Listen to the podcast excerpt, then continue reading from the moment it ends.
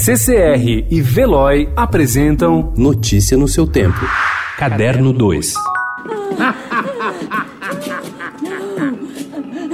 que é a moral humana, senão uma prisão de crenças vazias? José Mojica Marins, o Zé do Caixão, morreu nesta quarta-feira aos 83 anos. O artista teve complicação por causa de uma broncopneumonia, informação confirmada pela filha Liz Marins. Desde 28 de janeiro, o diretor, ator e roteirista estava internado no Hospital Santa Maggiore. O apelido Zé do Caixão nasceu de um pesadelo do ator, que deixou como legado o título de mestre do terror brasileiro.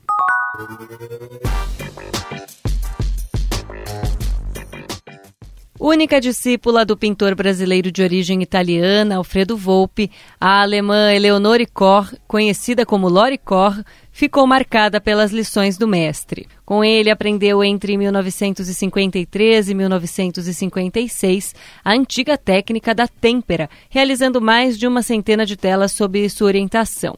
São nítidas as marcas da influência de Volpe em seu trabalho, a composição formal de uma simplicidade franciscana, as cores renascentistas, as pinceladas leves e achuradas e a segurança da fatura, equilibrada pela relação entre desenho e pintura na tradição morandiana.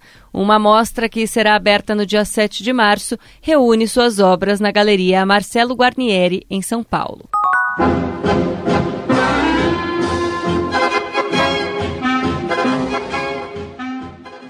Tido como pai do surrealismo no cinema, Luiz Buñuel é muito mais do que isso. Aos 120 anos do nascimento do mestre espanhol, nascido em 22 de fevereiro, o Petra Belas Artes começa hoje uma mostra com oito dos seus filmes. A panorâmica inclui do primeiro e polêmico Um Cão Andaluz ao último dos seus filmes, Esse Obscuro Objeto do Desejo.